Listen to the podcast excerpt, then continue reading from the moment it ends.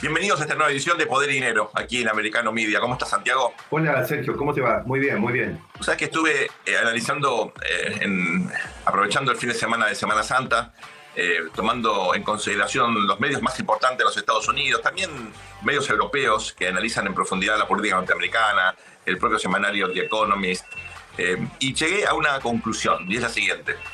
Me parece que hay cierta ansiedad respecto de extrapolar eh, algunos elementos de la actual coyuntura de los Estados Unidos, sobre todo en torno a la figura del de, eh, expresidente Donald Trump, de sus problemas judiciales, pensando en el proceso electoral 2024. Recordemos, estamos recién en abril del 2023 y muchos ya están tratando de establecer algunas líneas analíticas, algunas conclusiones preliminares de un proceso que recién se inicia eh, que no sabemos cuál va a ser su desarrollo, y que por otro lado, bueno, es una parte de una ecuación que tiene múltiples variables, donde la economía va a ser vital, donde la cuestión del rol de los Estados Unidos, Estados Unidos en el mundo también eh, va a ser muy, muy, pero muy importante. Y sobre todo pensando en perspectiva, eh, me parece que las primarias en ambos partidos, no solamente en el Partido Republicano, si es que efectivamente hay primarias del Partido Demócrata, como algunos afirman, en la medida en que el liderazgo del presidente Biden bueno, no está pasando por su mejor momento, ¿no?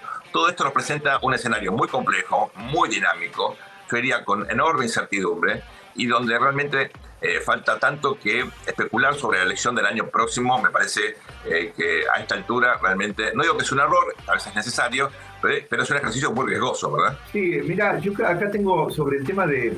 hay varios temas que podríamos poner sobre la mesa en una eh, para, para, hablar de, esto, ¿no? De lo que puede ser la protección del camino hacia la elección, ¿no? Me, gustaría también que estuviera Fabián, pero seguramente tendremos oportunidad para, para conversar los tres del tema. Eh, lo primero que tengo para plantearte a vos, que sos el político del, digamos, de, este binomio que estamos hoy acá, es eh, aquello que, que, que, hemos inventado de la latinoamericanización de la política americana. también puede puede, puede ser en el, tema de la elección, puede, puede haberse latinoamericanizado tanto Estados Unidos, Sergio, es decir, eh, el electorado en Estados Unidos reacciona de la misma manera que un electorado latinoamericano. Yo recuerdo alguna elección, por ejemplo, en Argentina, donde hubo un vivo que le inventó una cuenta secreta en el exterior que no tenía un candidato a, en este caso creo que era jefe de gobierno de la ciudad de Buenos Aires, le hicieron perder la elección por poco y después, al poco tiempo, dos o tres semanas después, se supo que era absolutamente falso, que ni siquiera había tenido una cuenta y después la había cerrado. O sea, era un invento, 100% invento era, ¿no? Ahora, le hicieron perder la elección. La pregunta es, ¿en los Estados Unidos esto también funciona? Porque el, tema de utilizar, eh, digamos, utilizar, eh, de que llamativamente instituciones como el FBI, el Departamento de Justicia, estén dedicándose a una persecución sobre Donald Trump, que dos años y medio después de haber dejado, no, sí, dos años y medio después de haber dejado el gobierno, todavía no logran encontrar nada que sea contundente. Ahora andan buscando eh, no, nada más ni nada menos que más de tres docenas de, acusaciones sobre un, eh, un, tema, digamos, de, vinculado a su pasado privado.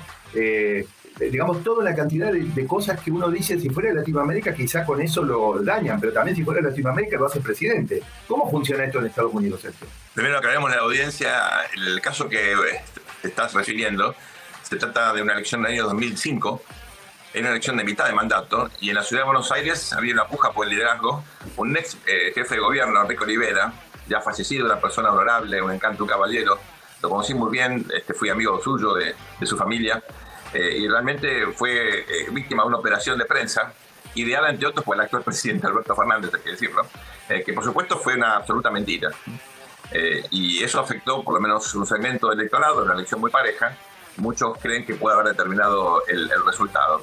Y tu pregunta es muy importante, ¿hasta qué punto fake news o operaciones, digamos, que afectan la reputación de los contendientes, de los candidatos, pueden ser determinantes para entender el resultado de una elección.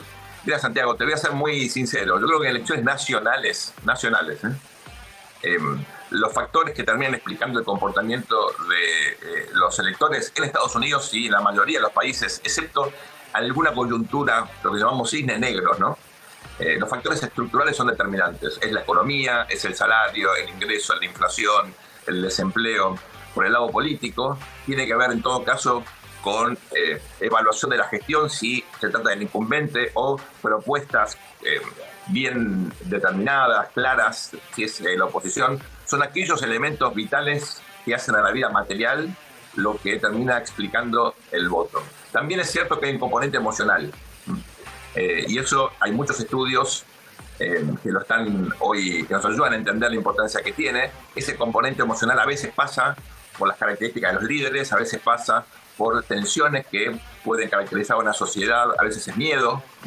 Por ejemplo, una elección eh, que fue importante en su momento para entender un comportamiento electoral no previsto fue la elección de España a comienzos de este siglo, año 2002, cuando ocurrió un atentado ahí en Atocha, ¿te acordás? En la estación de tren de Madrid. Totalmente.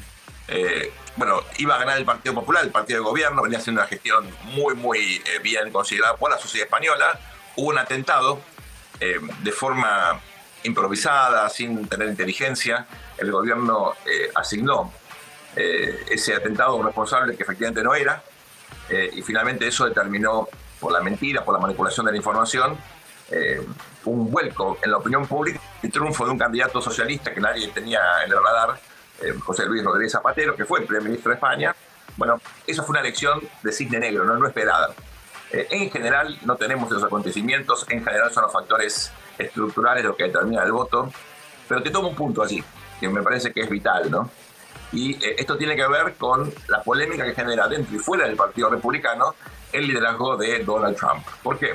Bueno, hay muchos que creen que en realidad el ataque que está sufriendo ahora eh, el propio eh, Trump tiene que ver con una estrategia de por lo menos un sector del Partido Demócrata que quiere ponerlo en el ring, darle mucha relevancia para evitar que haya una renovación en el liderazgo del Partido Republicano que eventualmente produzca un candidato más competitivo en las elecciones de noviembre de 2024. Vale decir, quieren que sea Trump el candidato republicano porque creen, por supuesto se pueden equivocar, ¿no? que a, Trump le pueden ganar.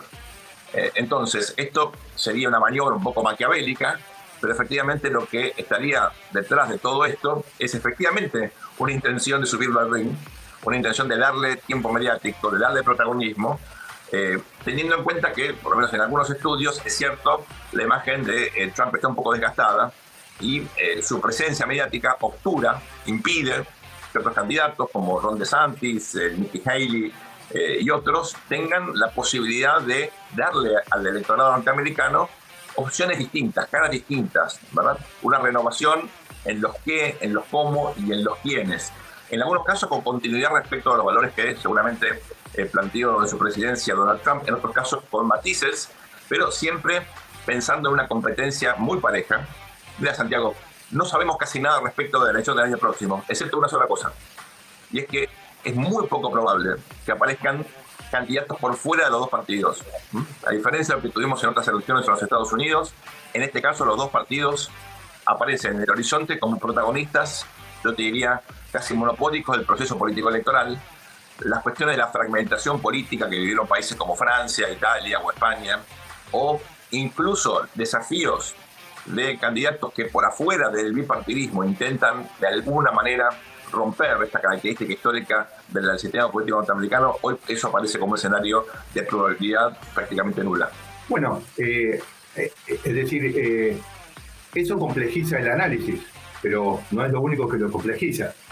Por ejemplo, tenemos, yo me imagino en este momento al menos dos elementos más para poner sobre, sobre la mesa. Capaz que cada uno de ellos nos obligaría, si nos metemos en ello, a dedicar por lo menos un bloque a cada uno. Uno sería ¿Cómo puede afectar la evolución del conflicto en Europa eh, a la elección norteamericana? Porque eh, ya te dije eh, a vos y a Fabián, digamos que yo como soy un poco mal pensado en algunas cosas, no creo que haya tantos descarrilamientos de trenes justo con sustancias tóxicas eh, de repente se han juntado todos los descarrilamientos en los últimos dos meses, digamos. O sea, esto me llama un poco la atención, no tengo ninguna acusación ni mucho menos pruebas, aunque si el Departamento de Estado acusa sin pruebas, imagínate como yo, que no soy el Departamento de Estado, tengo exigencias mucho menores, ¿no es cierto? Ahora, eh, me llama la atención. Ahora, dentro de los hechos que, eh, que me llaman la atención también está la filtración de los documentos, de, este, Sergio, que están ocurriendo.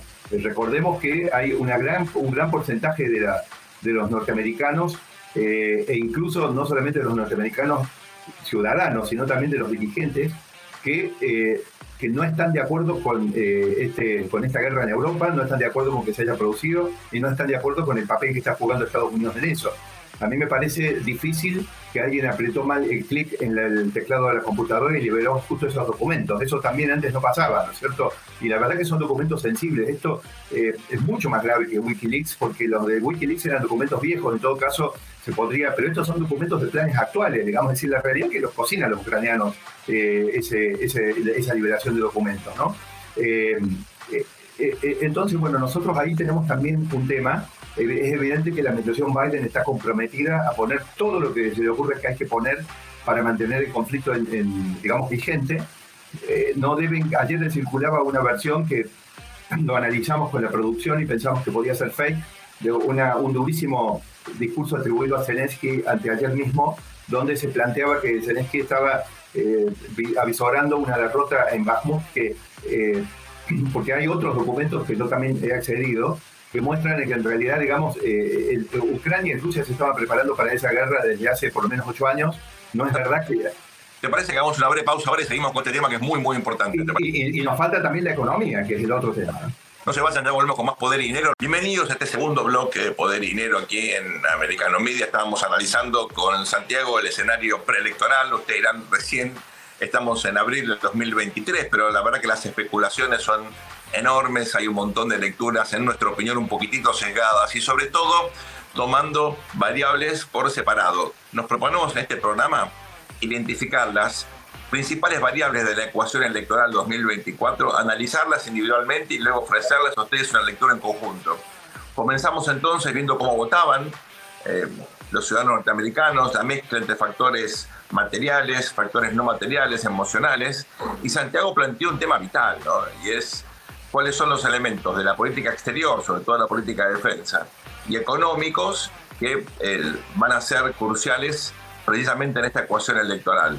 Analizamos en primer lugar la cuestión ucraniana. ¿eh? Ustedes saben, hay una reciente eh, bueno, revelación o filtración de documentos de inteligencia que ponen de manifiesto dificultades de abastecimiento del ejército ucraniano. Uno nunca sabe hasta qué punto esto es cierto o no, porque son filtraciones, hay que ser muy prudente en el análisis de la información.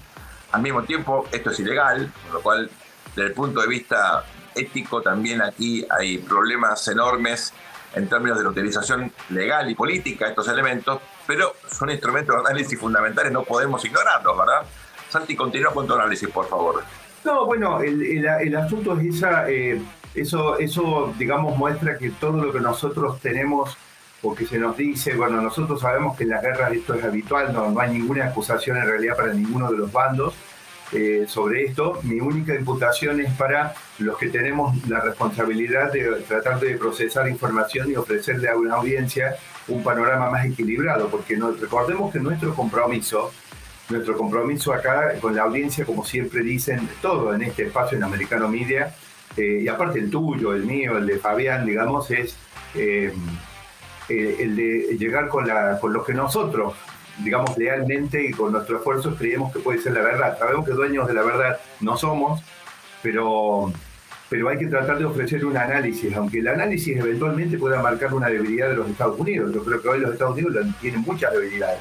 Pero ¿sabes qué pasa, Sergio? Causa mucho daño a los Estados Unidos no tomar conciencia de la situación débil en que han quedado eh, actualmente esta gran nación, porque eh, no tomar conciencia de esto permite que los otros sigan, sigan avanzando, ¿no?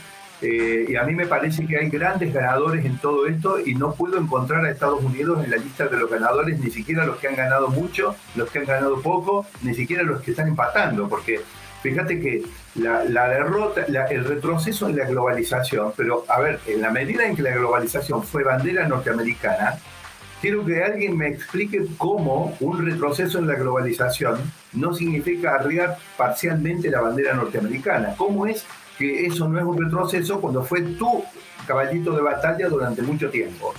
¿No es cierto? Entonces, es como decir, eh, Disney le tiene que cortar una oreja al ratón Mickey y eso no es un menoscabo para Disney. No, escúchame, si le sacamos una oreja al ratón Mickey, Disney eh, queda eh, menoscabado, ¿no es cierto? Entonces digo, eh, volviendo a lo, nuestro, el tema de conflicto en Europa es algo que se venía preparando hace muchos años. Eh, en, realidad, digamos, eh, las posiciones fortificadas de Ucrania y, y, en particular 60 o 70 mil de sus fuerzas que fueron entrenadas en Occidente, que según la información que tengo de diversas fuentes han sido ya destrozadas. Habían definido el corredor central de Ucrania, Bakhmut, por eso lo habían fortalecido de la manera en que se fortaleció. Y por eso Zelensky fue y se sacó una foto en diciembre diciendo de acá no van a pasar.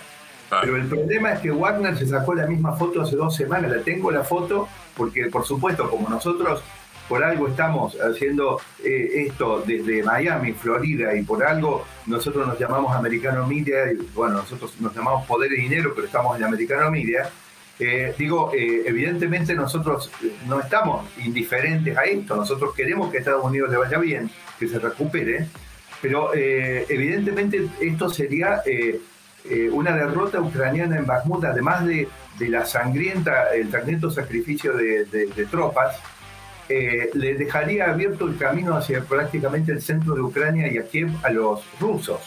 Eh, y esto, digamos, eh, según la información que yo tengo, es mucho más probable que ocurra antes que no ocurra. Es decir, como digo, está la foto de Wagner en el lugar donde Zelensky dijo, también sacándose una foto hace poco, de acá no van a pasar, pero ahora está Wagner sacándose la foto. Es decir, eh, Santi, para nuestra audiencia, los que no son, los que no siguen con tanta intensidad el conflicto en Ucrania, el grupo Wagner es un grupo de mercenarios rusos de enorme capacidad, muy entrenados, con eh, la verdad hoy una reputación extraordinaria.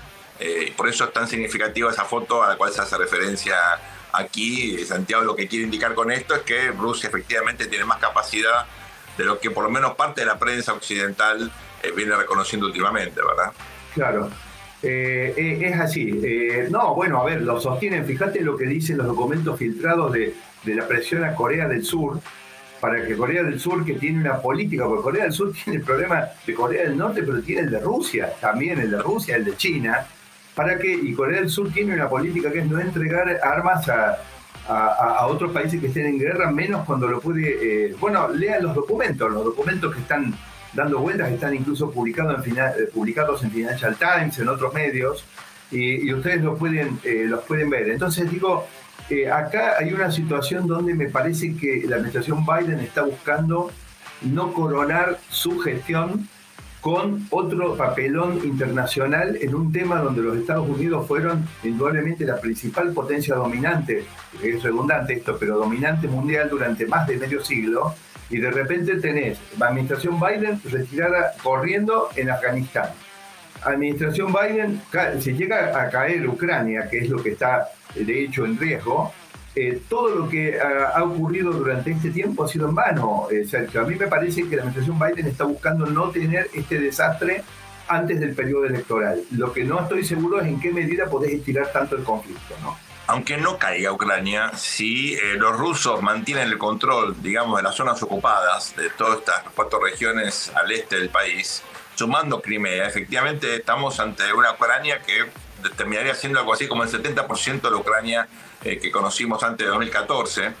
Eh, yo creo que eso también sería una derrota diplomática, una derrota militar para Ucrania y para Occidente. Para la OTAN sería un desafío, obviamente, aún mayor, teniendo en cuenta que está, bueno, ahora con una frontera el doble de grande con Rusia, la que tenía antes de la anexión de, Finlandia, y fundamentalmente, bueno, con, con, Rusia mirando otros objetivos, probablemente hacia el oeste, eh, más allá de, eh, obviamente, eh, pensar en Ucrania como un objetivo mayor. Ahora, Santi, nos quedan unos minutos en este bloque, por lo menos presentemos los principales desafíos en materia económica, ¿verdad? como consecuencia de la guerra, como consecuencia de la inflación, como consecuencia de esta especie de guerra comercial, con devaluaciones de monedas. ¿Cómo ves ese escenario, por lo menos planteando los principales ejes la ecuación económica dentro de este gran escenario? Eh, mira, eh, a mí me parece que esto en gran parte deriva también del debilitamiento de la situación internacional y de pérdida de liderazgo y también del propio conflicto. yo creo que no nos olvidemos que los desastres que, hizo... Eh, a, ver, los Estados Unidos están infectados desde adentro. Eh, tienen eh, una debilidad en el sistema financiero. Si no tuviera una debilidad en el sistema financiero, no tendrías en dos, en, tres lustros, o sea, en dos 15 años, en menos de 15 años, dos crisis. eh, la crisis actual yo creo que la, están conteniendo, la están conteniendo a un costo muy alto en términos reputacionales y en términos también de, costos, digamos, porque los miles de millones de dólares de algún bolsillo salen, ¿no es cierto? Eh, sabemos que los contribuyentes en parte, los ciudadanos que son clientes del sistema financiero de otra parte, mayores niveles de riesgo, mayores tasas de interés, son todos costos. Eh, por otro lado, eh, la, el comienzo de la administración Biden produce una expansión monetaria, que eso no le podemos echar la culpa a Rusia, a Ucrania y a nadie, que, que lo produjo la propia administración Biden. Tras Carton, se produce el conflicto en Europa y los precios de la energía, el golpe en los precios de la energía, donde también la administración Biden reacciona lenta de reflejos, no activando los mecanismos que, tenía, como por ejemplo la producción propia en Texas y en el cinturón petrolero, el uso de reservas petroleras antes de, lo que decidieron usarlo, después que durante varios meses tuvimos el precio del galón de combustible a más de 8 dólares. Y, después los acuerdos de Abraham que había dejado dispuestos el presidente Trump. Es decir, no se dieron cuenta de activar ningún mecanismo para evitar que los precios de la energía despertaran eh, el monstruo de la eh, inflación. Una vez que tenés la inflación lanzada, eh, lamentablemente tampoco eh, reaccionan tarde con mi acusación de que la Fed, el borde de la Fed se deja influir por eh, la administración demócrata. Eso, por supuesto, es una cosa que yo digo, pero no es algo que se pueda, que se, pueda probar. Yo digo, si se puede probar, se prueba con los, eh, solamente con los resultados. con los resultados, digamos, ¿no es cierto? Es decir, entonces a, mí, entonces a mí me parece que todo esto configura un, esquema donde eh, toda la, suerte de la economía de la administración Biden, a mí me parece que, va a ser muy difícil de revertir. Ya lo había hablado en alguna entrevista con eh, Lucía Navarro, eh, diciendo que si suben la tasa, posiblemente logren controlar algo más de inflación, pero no totalmente, Sergio, porque recordemos que hay componentes que son estructurales. Vamos a, vamos Ahora, ¿te parece? Problemas con la elaboración de este argumento. No se vayan, estamos aquí en Poder y Dinero por Americano Media. Gracias por acompañarnos, bienvenidos al tercer bloque de Poder y Dinero aquí en Americano Media. Estamos charlando con Santiago Montoya sobre este escenario preelectoral, donde como ustedes habrán visto hay una cantidad eh, impresionante de extrapolaciones, de análisis, mucha ansiedad respecto de cómo se va a desarrollar este proceso. Estamos recién en abril del año 2023, falta un año y medio para las elecciones presidenciales, sin embargo, las especulaciones son infinitas y nosotros buscamos aquí plantearles un esquema analítico, una ecuación donde estén los factores de política internacional, los factores económicos, factores de economía doméstica eh, y otros elementos que seguramente van a formar parte de un debate que será complejo, que seguramente eh, vamos a ver episodios, capítulos que todavía no han sido ni siquiera pensados, escritos por los propios actores. Santiago desarrolló muy bien, creo yo, todo el capítulo internacional, sobre todo la cuestión de la guerra en Ucrania, todo lo que está en juego allí. Y entramos en un episodio, amparo en una variable fundamental que es la economía internacional y cómo esto impacta en los Estados Unidos. Eh, hablamos del precio del petróleo, eh, hablamos de la tasa de interés. Santiago, me gustaría que nos cuentes qué es esto de la guerra de monedas, de evaluaciones competitivas, por qué eso es tan importante, cómo puede impactar en la economía doméstica de cara a las elecciones de 2024.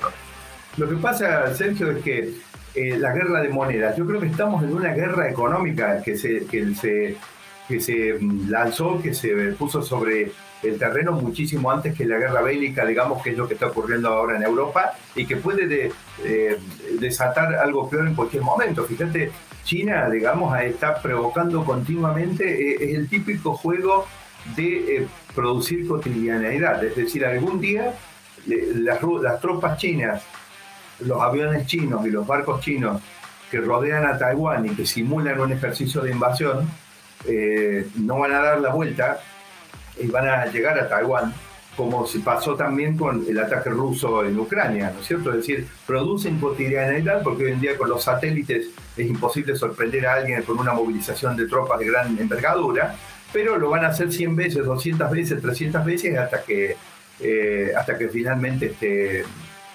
eh, eh, no, no, estén, no estén atentos al siguiente paso de invadir concretamente. Entonces, yo creo que en todo este mundo donde la guerra bélica ya empezó, pero todavía no llegó hasta el final, la guerra comercial y eh, también la de moneda sí comenzó muchísimo tiempo antes.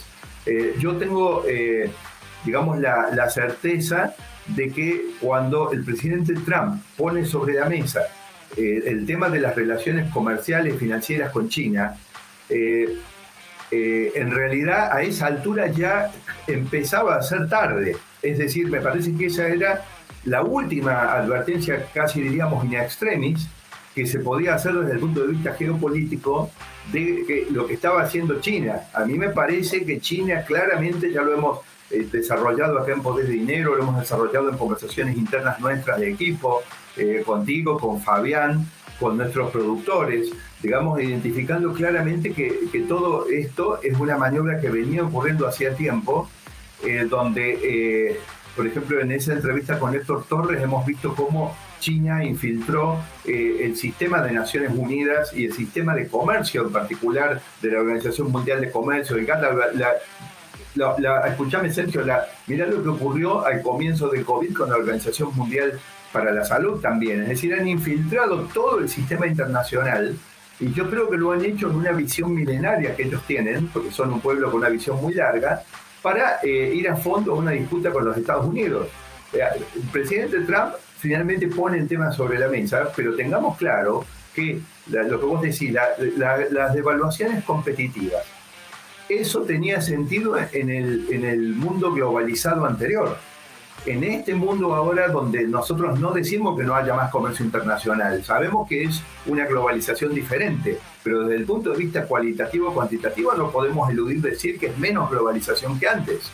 En un mundo globalizado donde no había barreras al comercio, la única herramienta que tenías eventualmente para ganar un poco de competitividad, Sergio, era devaluar una moneda.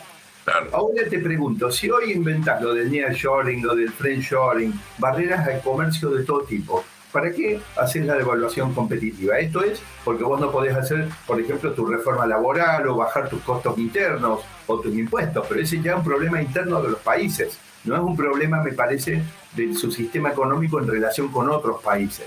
Entonces a mí me parece que se abre un... Nosotros deberíamos, me parece, repensar el esquema de análisis en función de un mundo que hoy se ha contaminado. Vos el otro día me dijiste algo eh, muy, muy importante que es eh, que eh, habría quizá que pensar las relaciones económicas como eran en los años 70, digamos, o, o, en los años 80, donde Estados Unidos quería llegar hacia una situación de libre comercio, pero no podía, y entonces sabíamos que era un esquema híbrido. Es muy lamentable tener que estar hablando de volver en cierta medida al pasado, pero me da la impresión, Sergio, que esa es la conversación que deberíamos tener en algún momento. Fíjate, Santi, es un tema que parece importante resaltar justamente de cada proceso electoral. Ustedes van a escuchar millones de promesas, típico de todos los políticos ante las elecciones, pero fíjense que uno de los motivos, tal vez no el único ni el más importante, pero siempre está en la mentalidad de los políticos, por el cual devalúan, por el cual pierde valor en términos relativos con otras monedas en el mundo, en este caso el dólar, es que es una manera de disimular problemas de competitividad sistémica. Santiago recién marcaba la cuestión del mercado de trabajo, por supuesto que es eh, fundamental por el insumo trabajo en, en, la productividad, pero hay otro elemento que me quiero marcar aquí, que es la infraestructura. Cuando ustedes tienen una infraestructura envejecida, cuando los costos de, por ejemplo, logística eh, son altos, bueno, la devaluación de alguna manera sirve para disimular esto eh, y generar competitividad por, por un tiempo, porque en definitiva eso a la corta o a la larga, hasta que uno mejora infraestructura, termina eh, volviendo a foja cero, pero es como ir ganándole tiempo a un problema para llegar a la elección y luego, bueno, eh, se ve que se hace, ¿no? El corto plazo y los atajos suelen caracterizar, eh, lamentablemente, decisiones de política pública, cuando falta un debate serio, un debate comprensivo y sobre todo teniendo en cuenta estos problemas más estructurales. En ese sentido, Santiago, eh, completando la cuestión económica, hemos visto datos en el mercado del trabajo, yo diría buenos y malos, ¿no? porque hay una lucha contra la inflación, eso supone que la economía debería desacelerarse. Uno de los síntomas de desaceleración es que cae la demanda laboral. Eh, lo malo de eso es que hay menos trabajo, hay menos oportunidades para los norteamericanos. ¿Cuál es tu evaluación al respecto? Pero, eh, mira, voy a ser duro con esto y perdóname que otra vez me la agarre con eh, con administraciones demócratas, me parece que nuestro productor con sede en Miami Beach se va en algún momento me va a llamar y me va a decir eh, que, pare un poquito, ¿no es cierto? Pero bueno, yo sé que me avala nuestro productor acá eh, que tenemos junto con nosotros todos los días en el programa. Santiago, ¿qué vamos a hacer? Claro, ¿qué, vamos a hacer? No, pero digo, la realidad es que cuando vuelvo a tomar un término tuyo, ¿no? El maridaje, ese maridaje de los demócratas con el sistema financiero que se consuma, celebran la boda, digamos, durante la administración Obama-Biden, ¿no es cierto? De, a partir de 2000. Los Cristo también. ¿Cómo, cómo? Con los Clinton también hubo ahí. No, bueno, pero ahí, pero ahí estaban de novios. Yo digo, celebran la boda, digamos, en la administración. Obama y Biden eran los padrinos, ¿no es cierto? De, esa, de, ese, de ese matrimonio. A ver, ¿qué es lo que, lo que yo creo que ocurrió como proceso de largo plazo? Y esto es para que lo debatamos. Incluso me parece que la próxima vez que estemos los tres juntos con Fabián estaría bueno meternos en esto, porque mi, mi, mi visión es la siguiente, es decir, nos vamos a la visión de largo plazo. Vos sabés que acá la, eh, estos son, son las características del capitalismo. Nosotros sabemos que el capitalismo es tan poderoso, pero también que necesita tener algún cauce, digamos, porque si no se, desborda. Bueno, tuvo varios episodios de desborde desde, podemos decir, los 500, 600 años de, vida, de, vida declarada que tiene el capitalismo, eh, de vida declarada, digo, eh, como tal. Por ejemplo, en la época de la revolución industrial, vos sabés lo que era al comienzo, lo sabemos nosotros por las películas en la época de Henry Ford al comienzo, es decir, era 20 eh, horas de trabajo, no, no temas de, cuidado de los accidentes laborales, muy bajos salarios. Eh, bueno, sabemos que todo esto llevó a una etapa de conflictos, por eso la figura de Hoffa, bueno, que, que, en algún momento fue emblemática, pero los Estados Unidos tomaron por un camino razonable que no logró eh, evitar que fuera la cuna del capitalismo, que fue em, empezar a, darle eh, cierto reconocer derechos y, temas de avances, digamos, para los trabajadores, pero eh, sin impedir que Estados Unidos, digamos, ganara esa, esa, eh, ese, papel de ser el principal impulsor del capitalismo a nivel mundial. Ahora, me parece que en algún momento no fue suficiente eso, y eh, eh, este maridaje entre el sistema financiero y, eh, y, el Partido Demócrata se tradujo en esta siesta estratégica o distracción estratégica de los Estados Unidos, donde todos fueron, a, si hoy es nearshoring y, o friendshoring, en aquella época era cost shoring, es decir, lo único que importaba es que China me, podía producir lo mismo y la mano de obra norteamericana costaba tantos dólares la hora, no sé, 20 dólares, 30 dólares, y la mano de obra china costaba 10 veces menos, Sergio. O sea, suministros ilimitados de mano de obra. Plazo, ¿no? ¿Cómo? se impuso incluso a veces con una visión de, de trimestre a trimestre, era la acción de una empresa más importante que en todo caso la fortaleza, la fortaleza estratégica. Santi, nos quedamos sin tiempo en este bloque. Te propongo el próximo. Qué lástima porque venimos embalados, parecemos como un tren. Próximos a este tema y meter dos elementos más de la situación doméstica de los Estados Unidos, la guerra cultural que me parece eh, crucial y la renovación de los liderazgos como dos elementos que efectivamente afectan a ambos partidos. Todo eso en un solo, en un solo programa, ¿querés que recorramos?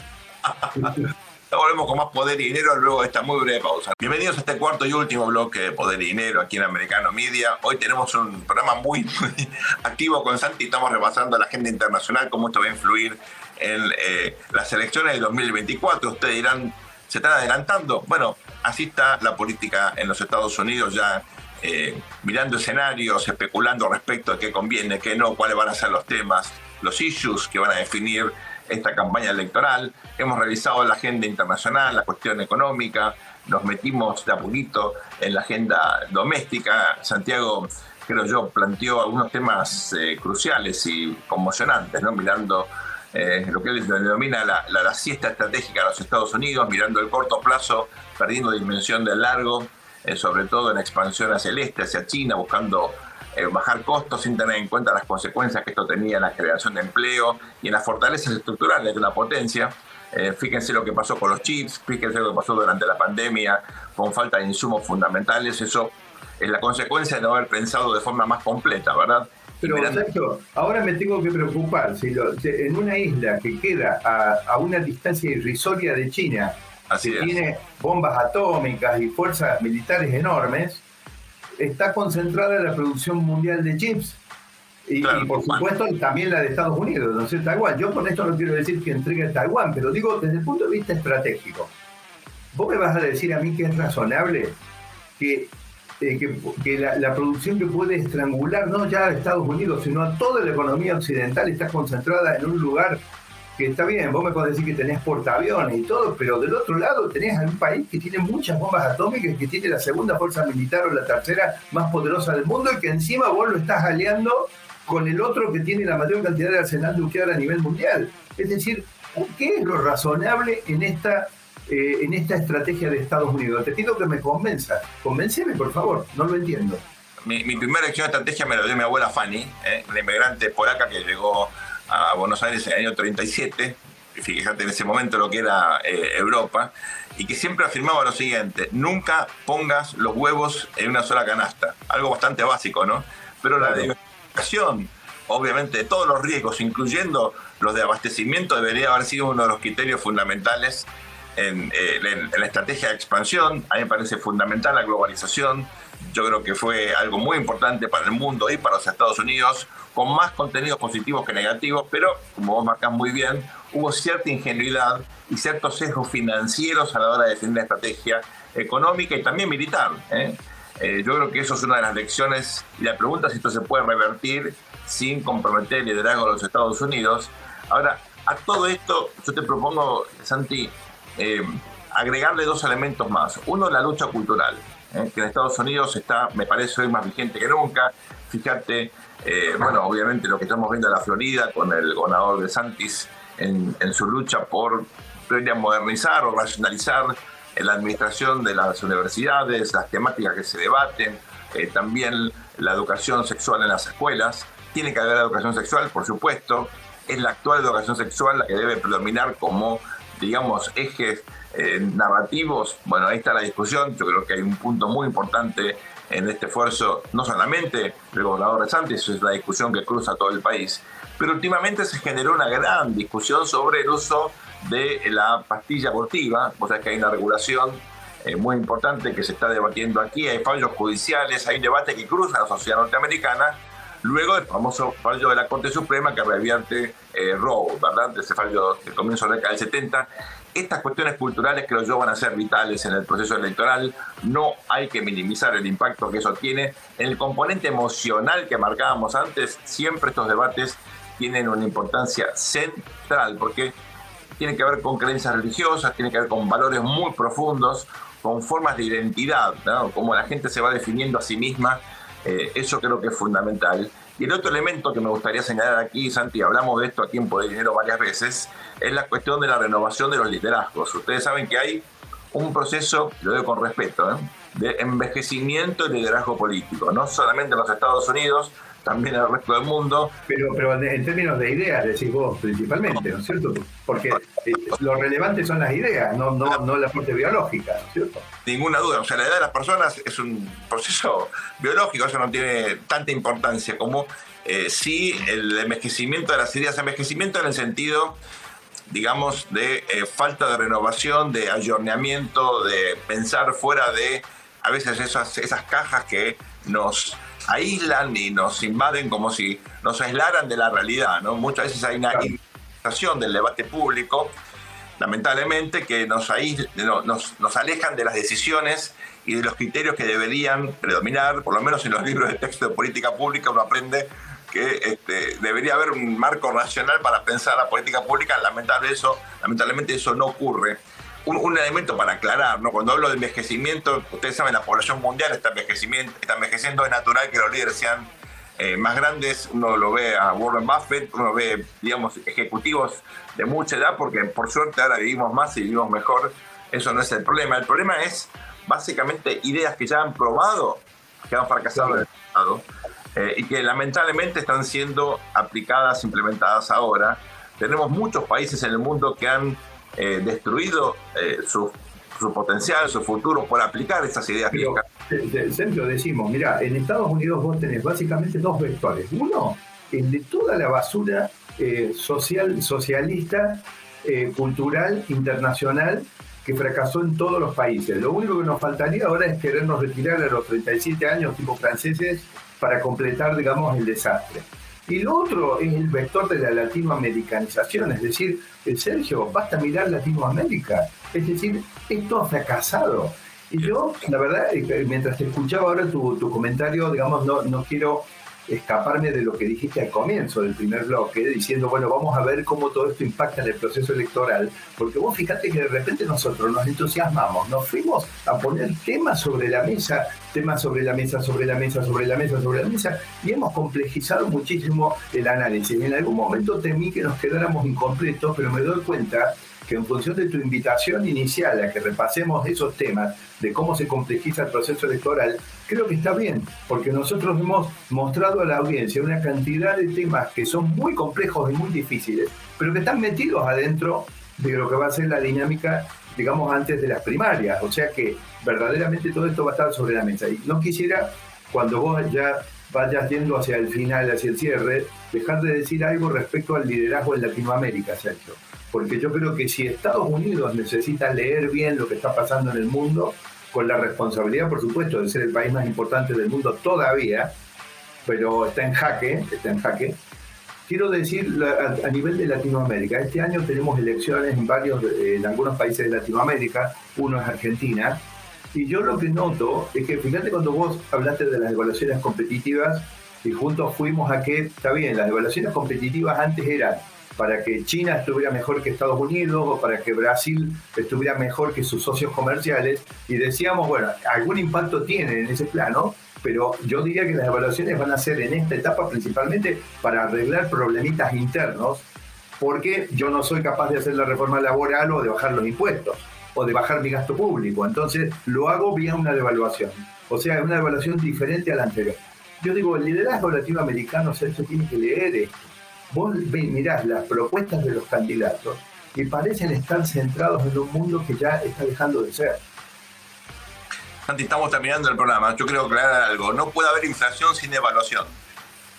Si hay inflación, en algún momento se devalúa la moneda, porque si no, artificialmente, no se preocupen tanto por la pérdida del poder de la moneda, preocupense por la inflación, por el déficit fiscal, por los factores que explican, en definitiva, cómo los problemas se ponen en evidencia, pero no son la causa principal. El problema no es que eh, haya evaluación competitiva, el problema es que lamentablemente con malas decisiones de política pública, con gobiernos que funcionan mal, que no llaman las cosas por su nombre, terminamos pagando todas las consecuencias. Imagínense, el mundo sigue ahorrando en dólares, pero esa moneda está perdiendo cada vez más importancia como consecuencia de estos desajustes de política pública que acá siempre tratamos de enfatizar. Santi, nos quedamos sin programa.